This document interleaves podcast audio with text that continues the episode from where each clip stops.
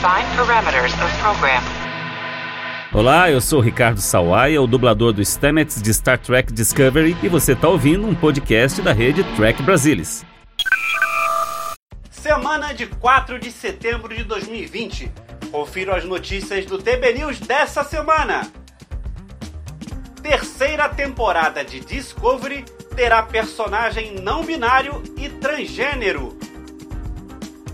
Star Trek Day, em 8 de setembro, terá evento gratuito online pela CBS All Access. Chris Pine espera retornar em novo filme da franquia. Fãs mantêm ambiente virtual onde trekkers podem participar de episódios de Star Trek. E comentários sem spoilers do quinto episódio de Lower Decks. Prepare-se para o próximo volume da coleção Trek Brasilis. Tudo sobre a Ira de Khan. Entrevista com o astrônomo do Planetário do Rio, Naelton Araújo. Programa recheado com o que de melhor aconteceu nesta semana. Então, não sai daí. Eu sou Alexandre Madruga e está começando o TB News.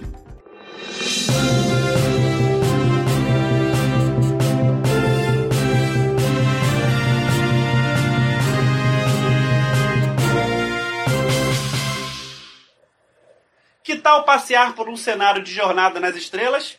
O fã-clube USS Venture criou um ambiente virtual tridimensional do universo no game Second Life. O jogo, que simula em alguns aspectos a vida real, foi criado em 1999, desenvolvido em 2003 e é mantido pela empresa Leiden Lab. O nome Second Life, Segunda Vida, pode ser interpretado como uma vida paralela. Lá, você poderá ter uma vida parecida com a real, um avatar, em um ambiente verdadeiramente 3D. Eu fiquei curioso sobre esse universo virtual e a USS Venture me convidou para fazer um tour e conhecer essa segunda vida. Como é que se constrói aqui, o Alexandre? Ó, para construir, a gente tem umas peças básicas. Por exemplo, eu vou mostrar para você. Olha aqui, ó. Eu estou jogando um cubo no chão. Muito tempo para desenvolver tudo isso e esses detalhes. É, com certeza, né? Isso levou anos. Levanta-se, é só aplicar stand-up. Isso. Aqui é o almirante M. Daniel, do grupo USS Venture. Vocês viram aí pelas imagens o quanto que a gente consegue construir de um universo Star Trek dentro dessa plataforma virtual 3D do Second Life. Estamos há anos construindo isso. Tudo que vocês viram. E a gente quer ter você também junto de nós. Nossa plataforma, nossa plataforma, nós conseguimos é, transportar o universo Star Trek para dentro das nossas casas, para dentro das nossas vidas. Vivenciamos aqui agora o século 24 e fazendo missões, simulações, jogos, tudo isso construído por nós mesmos, por brasileiros, dentro dessa plataforma internacional. Então eu convido vocês a estar com a gente nessa aventura, nessa aventura de vivenciar o universo Star Trek aqui e agora, nesse momento.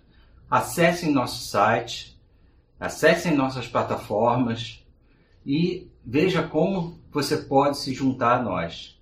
O Second Life perdeu muitos usuários quando criaram o Facebook, Twitter e outras redes sociais, mas o número de usuários conectados gira em torno de 60 mil, com alguns picos acima de 70 mil nos finais de semana. O certo é que o universo Star Trek está presente, e quem quiser ganhar uma patente e participar de missões numa segunda vida do século 24, basta procurar o fã-clube USS Venture e se divertir. Boa missão a todos!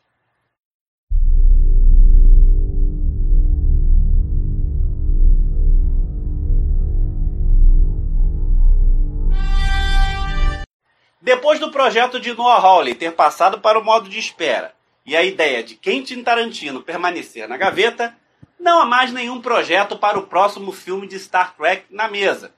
Mas o ator Chris Pine quer mudar essa realidade.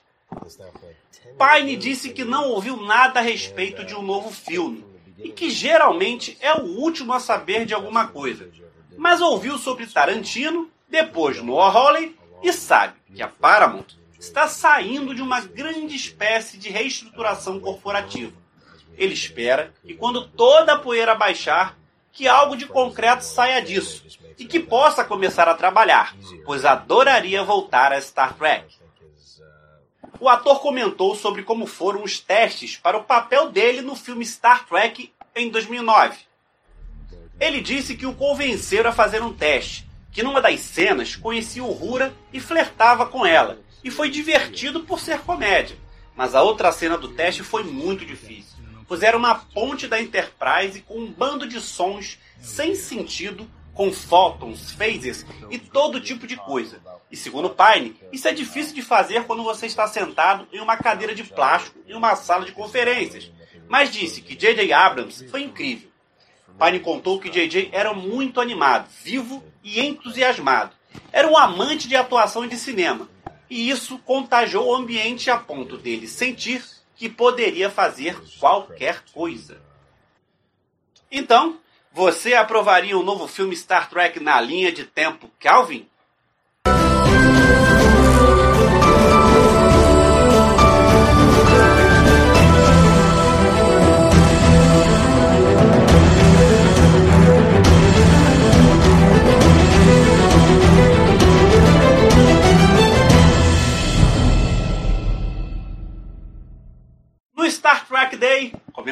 No dia 8 de setembro, data da estreia de Star Trek clássica, a CBS All Access fará evento online com painéis de todas as franquias da série. Will Wilton e Mika Burton serão os apresentadores dos painéis virtuais gratuitos, que devem ter 3 horas de duração. A programação reunirá membros do elenco icônico e mentes criativas das nove séries de televisão Star Trek. Os painéis começam ao meio-dia no horário do Pacífico, 4 horas da tarde no horário de Brasília. No site startrek.com/day tem toda a programação e a lista completa de participantes.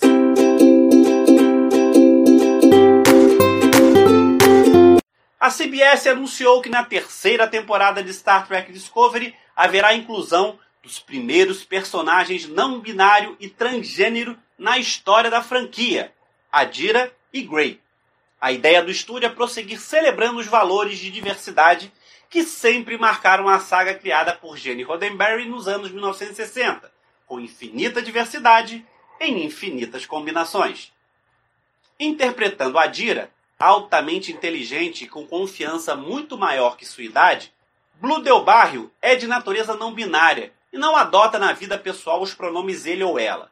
Adira encontrará um novo lar na USS Discovery e formará um vínculo inesperado com o tenente-comandante Paul Stamets e com o Dr. Hugh Kuber.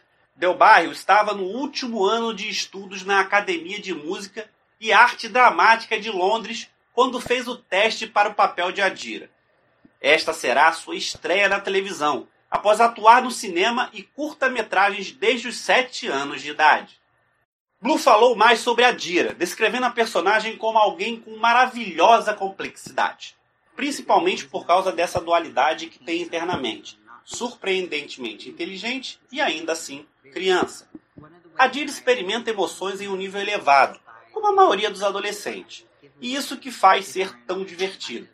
Blue gosta de descrever Adira como cerebralmente brilhante e emocionalmente como um cachorrinho. Adira tem introversão, mas mantém algumas pessoas perto no coração. Blue não quis falar muito para não se meter em encrencas, mas no final das contas disse que Adira é uma pessoa singularmente estranha e bonita. Já para Viver Grey, a produção de Discovery escalou Ian Alexander, de apenas 19 anos.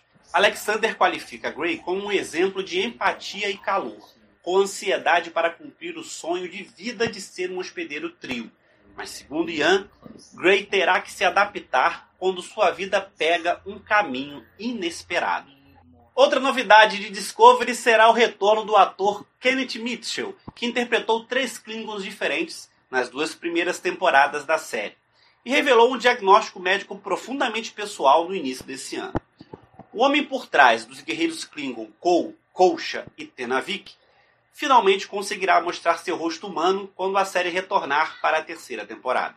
Mitchell disse que dessa vez interpretará um personagem humano e que fará parte dos dois episódios de final dessa temporada, que será lindo e está ansioso para que os fãs o conheçam.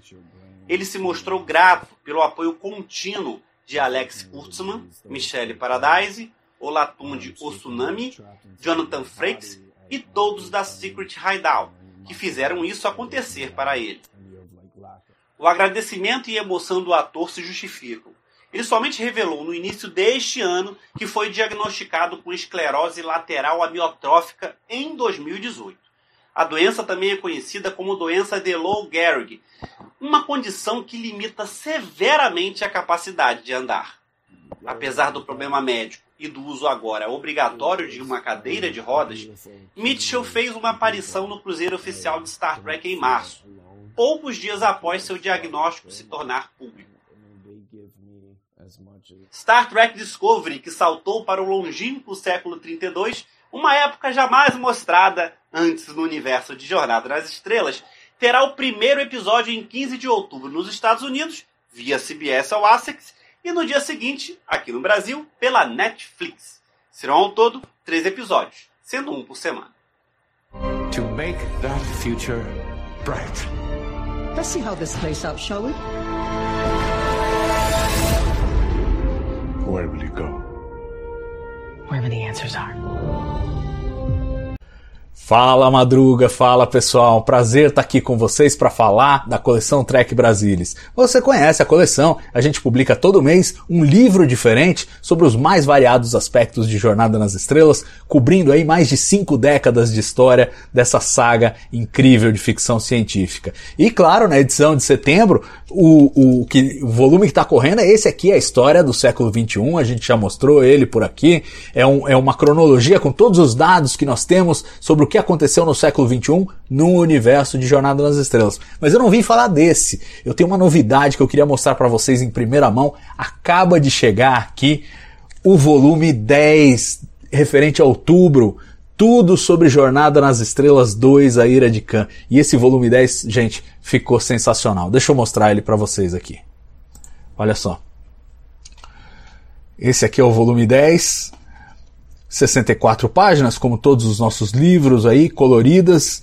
É, ele aborda os bastidores da produção do filme, capítulo aqui do Ivanildo Pereira contando tudo o que aconteceu de, na transição ali complicada, né, depois da, das atribulações do primeiro filme, como o Gene Roddenberry foi escanteado, Harv Bennett assumiu a produção e passou a cuidar aí da, da, dos filmes de Jornada nas Estrelas, saído do departamento de televisão da Paramount.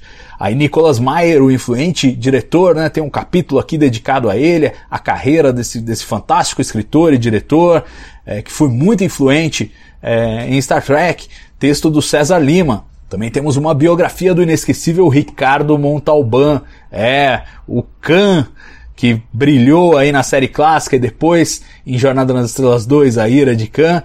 Você vai conhecer a carreira desse ator latino fantástico. Temos um capítulo sobre a criação da USS Reliant, nave que aparece nesse filme, texto do Fernando Penteriche mostrando todos os bastidores de como a nave foi projetada. Harvey Bennett de início aprovou ela de ponta cabeça, tiveram que mudar o design. Muito legal essa história. Também temos um capítulo sobre a trilha sonora feita pelo James Horner, uma trilha tão influente, e o James Horner que depois se consagraria aí como um ganhador de Oscar com trilhas sonoras, fez Titanic e compôs essa trilha muito marcante para a Jornada nas Estrelas 2. Temos também um, um capítulo sobre os efeitos visuais de A Ira de Khan, escrito pelo Luiz Felipe do Vale Tavares, que detalha todo o processo aí de um filme que tem alguns lances revolucionários, como a primeira grande sequência de CGI fotorrealista do cinema, entre muitas outras coisas. Temos também um artigo maravilhoso da Suzana Alexandria falando das referências literárias em Star Trek 2 e não são poucas, porque o Nicholas Meyer era um, um cara muito ligado à literatura e aí vai desde Moby Dick até Charles Dickens. Temos também um capítulo sobre os caminhos não trilhados, são as cenas cortadas desse filme que revelavam várias coisas. Por exemplo, Sulo era para ter sido o capitão já aqui, se eles não tivessem cortado a cena em que isso é dito. A Savick ia ser meio romulana, ia ter um relacionamento com o David. Tinha um monte de histórias que acabaram desaparecendo. Aqui uma história que a gente foi cavar nas profundezas aí da, da, da, produção de Star Trek. Entre o segundo e o terceiro filme, a DC, a DC Comics publicou alguns quadrinhos que meio que preenchiam o espaço entre os dois filmes. Ninguém sabia o que ia acontecer no filme 3, né? E, e criaram uma espécie de continuação para a Ira de Khan, que no final acabaria sendo descartada quando o terceiro filme veio, mas aqui você vai conhecer essas histórias fantásticas, que era basicamente tudo que o, o público tracker tinha enquanto esperava o terceiro filme. E por fim, o último capítulo é do Luiz Felipe do Vale Tavares e fala da versão do diretor, que inclusive está disponível na Amazon Prime Video. Se você quiser ver a versão do diretor, tem algumas cenas um pouco diferentes das que foram para o cinema. Vale a pena dar uma conferida lá na Amazon Prime Video. Também tem em Blu-ray, mas não foi lançado aqui no Brasil. Bom, esse é o livro. Tá muito legal mesmo, gente. Eu recomendo que você, se não é assinante, torne-se assinante o mais rápido possível para receber em breve esse livro fantástico. E a, e a, história é a seguinte, né? Quem é assinante já foi despachado, esse aqui já deve ter chegado para muita gente, esse que é referente a setembro, e agora eu vou despachar esse aqui de outubro. Agora, se você não é assinante e assinar agora, você vai receber os dois juntos, porque eu vou despachar os dois juntos já. Então, se você quer receber correndinho esse aqui, vai lá em trekbrasilis.org barra colecal e assine já a coleção Trek Brasilis. Grande abraço e até mais. E saiu mais um episódio de Star Trek Lower Decks. Neste episódio, Cupid Serhant Arrow, a flecha errante do Cupido, o Alferes Boiler recebe sua namorada na USS Cerritos para desânimo da Alferes Mariner, enquanto os Alferes Rutherford e Tend têm inveja quando a Cerritos se encontra com uma nave mais avançada, a USS Vancouver. E para variar, vamos aos comentários sem spoilers do quinto episódio de Lower Decks. Dessa vez, a bola está com Murilo Van Groll. Fala menino, o que achou desse episódio? E aí, Madruga, e aí, pessoal que está assistindo TB News. Uma honra vir falar aqui do quinto episódio de Star Trek Lower Decks. Bom, eu vou me repetir com a maioria, eu gostei do episódio, mas com ressalvas. Eu acho que a série toma um rumo diferente do começo. Enquanto no começo ela era uma pegada mais rápida, mais cômica, de Rick and Morty, ela tá indo para um viés mais nova geração. Continua cômica, continua rápida, mas com um viés mais nova geração. Com histórias A e B muito bem definidas. A quem prefere um estilo, a quem prefira outro. É uma questão de gosto. Eu, pessoalmente, preferiria que ela continuasse como era no começo. Mais rápido e mais cômica. Ela tá tomando um tom diferente. Mas, igual, eu continuo gostando. A Mariner continua carregando muito nas costas da série. Os produtores ainda precisam achar o tom da Tandy e do Rutherford o que carrega a série é a relação Mariner e Boiler, que estão muito bem acertados os personagens. Muito obrigado, Madruga, pela oportunidade. Valeu, pessoal. O nosso tracker de carteirinha entrevistado da semana é astrônomo e trabalha no Planetário do Rio. Vamos bater um papo com Naelton Araújo. Bem-vindo ao Trek Brasilis. A primeira pergunta que a gente sempre faz para convidados aqui é a seguinte, né? Poxa, cara, quando é que você teve contato a primeira vez com Star Trek? Como eu já sei que você começou o curso de astronomia em 1982, eu tendo a crer que eu acho que alguma coisa misturou uma coisa com a outra aí, né, Nelton? Boas-vindas, obrigado pela presença. Na verdade, é bem antes, né, cara? Você está sendo bondoso comigo, porque eu não entrei em 82 tão garoto assim, né? Eu, isso, a, a, a série começou a passar no Brasil. Quando começou a passar no Brasil, eu já estava lá assistindo. né? foi, na década, foi lançado nos Estados Unidos em 68. Aqui no Brasil passou na década de 70, se eu não me engano. É, eu já estava lá assistindo, né? já estava lá acompanhando Jornada das Estrelas, é, corria do colégio para chegar a tempo de ver o Jornada das Estrelas, disputava televisão com o resto da família para aquele, aquele horário poder ver, né? assistia ainda, acho que alguns episódios eu ainda assisti em preto e branco, tá? Então eu sou jurássico, meu. Essa trilobita. Agora, assim, é, influenciou a tua escolha de ser astrônomo, Nael? Como é que foi? Assim, foi o primeiro contato já no Preto mas assim, tu virou astrônomo, cara, assim. Sim, eu queria ser astronauta, ia espaço o tempo todo. Deixa eu conseguir falar a palavra astronauta sem trocar o R pelo L, eu já queria, né? E a, toda a ficção científica que eu assistia na televisão, eu, eu fui uma geração realmente. A primeira, a memória mais antiga que eu tenho na minha vida, eu devia ter, sei lá, uns 4, 5 anos, não sei, foi a chegada da televisão em casa. Foi a coisa mais antiga que eu me lembro. Mas era uma das poucas televisões da rua, né?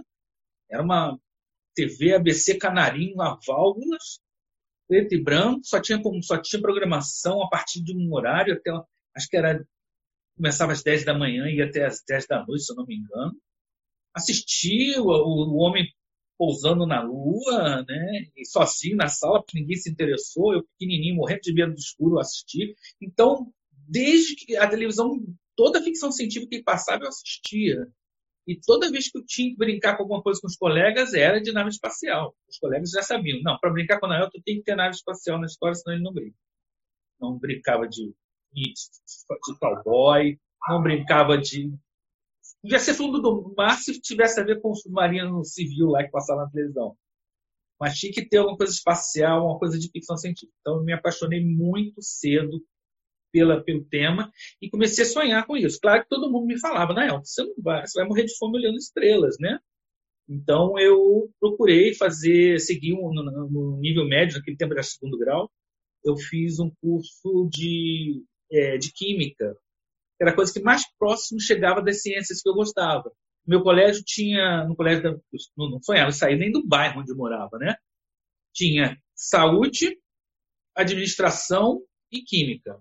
Administração, quase todo mundo é fazia, saúde tinha umas poucas turmas, e química só tinha uma turma que tinha que fazer um pré-vestibular interno para entrar.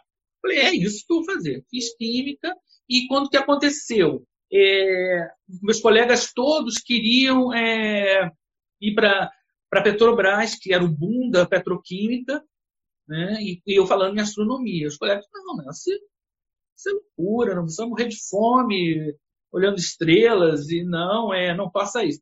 Aí eu fui lá fazer inscrição e peguei lá e botei engenharia química. Todos os colegas iam fazer engenharia química, eu botei lá engenharia química. Falei, moço, me dá outro papel.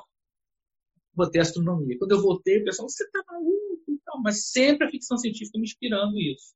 E assim que eu descobri que não dá, que, que astronauta tem que comer pouquinho, tá? ser magrinho, ser militar, ter um físico perfeito, eu vi que não dava para ser astronauta.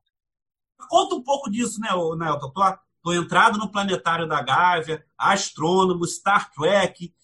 Cara, assim, tu trabalha no que gosta, faz o que gosta, fala do que é apaixonado, né? Como é que é essa vida, Trek, no planetário da Gávea? Pois é, eu, como eu falei, né, eu entrei na astronomia em 82, né, e demorei bastante a me formar, porque era para mim muito difícil. Eu, eu era de uma, de uma realidade econômica muito diferente da, da de hoje né, para ter só para a primeira vez que eu fui ao, ao planetário depois garoto primeiro eu fui garoto com a escola né porque no Rio de Janeiro a gente tem um programa sempre as escolas do Rio de Janeiro sempre visitaram muito o planetário então é difícil você ter um, um, um aluno da escola pública que a sua escola se não a sua turma pelo menos a sua escola não tenha ido uma vez ao planetário do Rio é frequente isso né então eu fui quando era bem garoto né? Eu fiquei apaixonado pelo céu. Lembro que eu falei do negócio do, do da comida para ser astronauta, né? Eu passeio para mim era um garoto sempre muito guloso. Para mim eu sempre pensava no passeio era não no lanche. O lanche era a parte mais importante do passeio. E naquele dia o lanche estragou. Não sei o que, que eu fiz, que eu entornei alguma coisa, Coca-Cola no, no, lanche. Fiquei triste da vida. Mas quando eu sentei dentro da cúpula e olhei para o céu, eu esqueci primeiro que era escuro, eu tinha medo escuro esqueci que estava escuro, esqueci que, que, que, tá, que, o lanche tinha estragado e maravilhei com o céu. Isso era, é o garoto, devia ter, década de 70, né? Início da abertura planetária no Rio de Janeiro, início do. É, das estrelas estavam emplacando no, na televisão, é, o homem estava chegando na Lua, terminando o programa, Apolo estava acabando, E então aquilo tudo me marcou muito, mas muito mesmo, só brincava disso. Aí quando eu entrei para o para, para curso de astronomia em 82, as coisas não eram tão boas ainda do ponto de vista financeiro, e eu demorei muito para me formar. Eu sempre estudei em escola pública, municipal primeiro, depois estadual, e fui para a escola federal. Quando eu cheguei, quando, na faculdade, na universidade, quando eu cheguei na universidade, a diferença de ensino foi muito grande. Eu demorei muito a. a eu era um, um, aluno daqueles alunos que o pessoal diz que é o CDF, né? Eu não precisava estudar para passar. As aulas, prestar atenção, rabiscava e passava. Quando eu cheguei na universidade, a coisa não era assim, né? Aquelas listas de exercícios enormes de cálculo, né? Cálculo diferencial integral, que, nossa, eu chamava de cálculo renal, que, nossa, foi difícil. Mas demorei muito a me formar. E quando consegui, é, no finalzinho, né, eu, eu, comecei a trabalhar no Museu de Astronomia, em, com o Cometa Halley, em 86, tá? Quando comecei como estagiário, depois passei 10 anos lá, mais ou, mais ou menos 10 anos lá como funcionário. Depois eu fui trabalhar na Embratel, no setor de controle de satélites. Eu costumo dizer que eu era planelinha de satélite, eu estacionava satélites. satélites geoestacionários, os, os Brasilsats. Fiquei lá mais ou menos uns 10 anos também e satisfeito querendo trabalhar com divulgação científica, apesar de estar lidando com o espaço, né, literalmente controlava naves espaciais, né, vamos dizer assim, mas eu queria divulgação científica. Então eu, eu depois fiz prova para planetário, passei, então eu passei 10 anos no Museu de Astronomia trabalhando com divulgação científica 10 anos mais ou menos da Embratel trabalhando com satélites e, depois mais, eu já estou mais de 15 anos no Planetário, trabalhando com divulgação científica, onde eu dou aula de astronáutica, dou um curso de ficção científica. Sempre que eu posso, eu encaixo ficção científica lá. E que não é uma coisa tão absurda, faz, tem a ver com divulgação científica. Todo mundo que trabalha com divulgação científica usa e abusa da linguagem da ficção científica. O nosso planetário, para quem não conhece, tem o Museu do Universo, ele é todo ambientado num, num é um ambiente espacial. Nós temos uma nave escola onde as pessoas entram e a inspiração é óbvia em Jornada nas Estrelas. Tem uma, uma poltrona tipo do capitão, os painéis muito semelhantes com os painéis da, da nova geração, né? e a nave parece uma nave espacial do universo de Jornada nas Estrelas. Então, isso nem, nem tinha minha participação nisso, eu só me aprovei.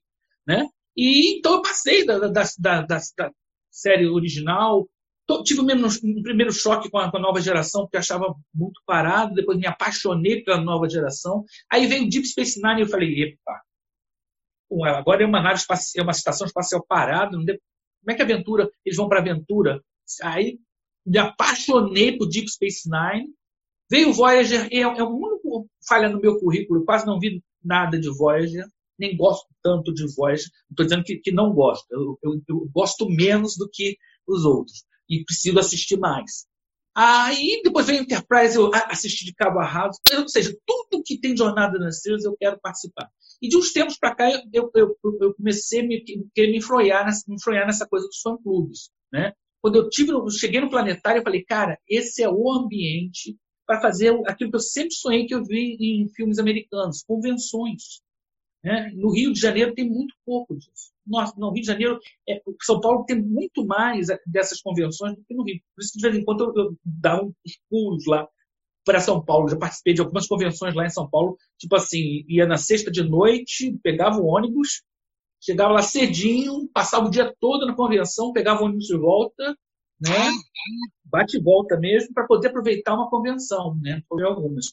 Agora nós começamos a organizar esse, esse grupo, o Carioca Trekkers. uma das motivações nossas é essa: trazer atividades de jornada nas estrelas para o Rio.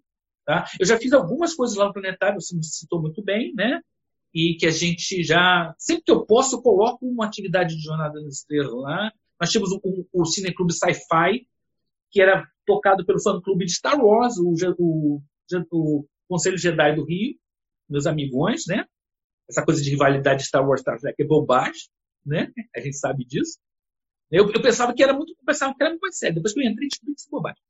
Mas então, a gente fazia um cineclube sci-fi mensalmente, passávamos um grande filme de ficção científica, um, um filme relativamente bem cotado, né? E a gente fazia, passava o filme, depois fazia debates a gente, eu, eu era curador, eu, eu, a minha responsabilidade era trazer os palestrantes, e eu geralmente trazia um palestrante da área de ciências mais duras, né? física, química, biologia, matemática, e um cara da área de humanas ligado com arte. Então, um cara, um historiador, um sociólogo, um crítico de cinema, ou, ou até é, é, youtubers que trabalham com cinema e tal. E foi um, um, projeto maravilhoso. Infelizmente, a gente não conseguiu voltar com ele ainda, mas é meu sonho ainda ver ele voltando a funcionar.